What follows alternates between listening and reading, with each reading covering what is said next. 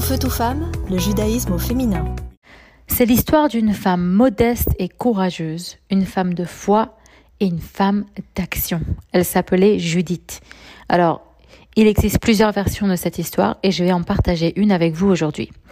Elle se déroule dans la ville de Bethulia, en plein cœur de la Judée, à l'époque de la révolte des Maccabées. Petit contexte historique, l'armée grecque était en train de conquérir des villes dans la Judée.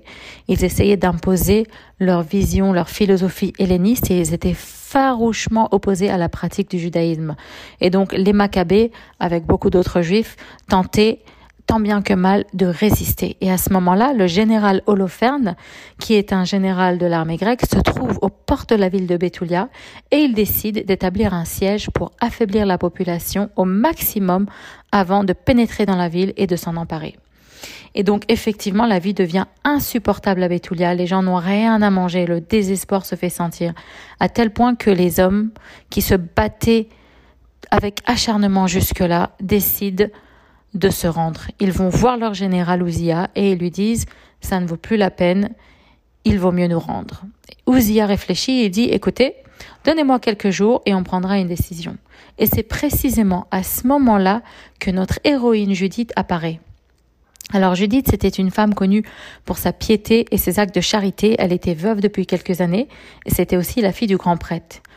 Et donc elle s'approche d'Ouzia et lui dit À quoi bon tester Dieu? Si vous croyez en lui, pourquoi lui donner un ultimatum? S'il veut vraiment nous aider, il faut lui faire confiance, il faut garder la foi. Mais aussi, j'ai un plan et je voudrais votre permission de sortir de la ville pour aller rendre visite au général ennemi Holoferne. Au début, il hésite, mais elle insiste et finalement, Ouzia lui donne la permission d'aller mener sa mission. Et donc Judith, elle va au camp ennemi, elle se fait amie du général Holoferne qui est ravi de rencontrer cette charmante jeune femme et elle prétend lui fournir des informations très importantes en ce qui concerne le camp des Juifs, mais en fait, elle agit en, en quelque sorte en tant que double agent. Et éventuellement, elle lui dit, écoute, j'ai une bonne nouvelle pour toi. Euh, j'ai appris que c'est vraiment le désespoir total que les Juifs ne tiennent plus, et je pense que d'ici quelques jours, tu pourras facilement t'emparer de la ville. Et donc il est tellement réjoui de cette nouvelle qu'il l'invite à dîner en tête à tête.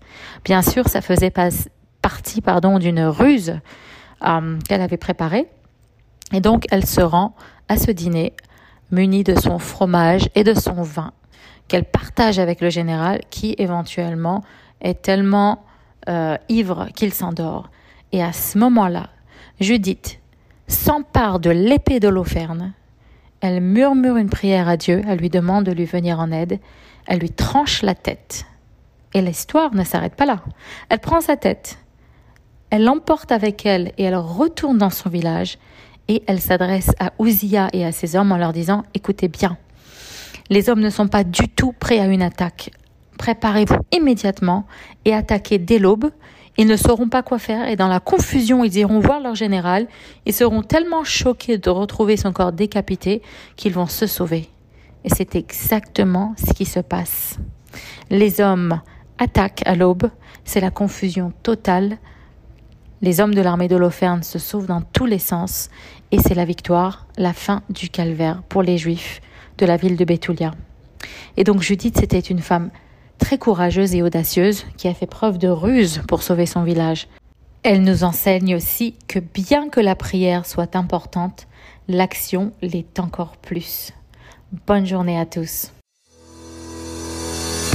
Tout feu, tout femme, le judaïsme au féminin.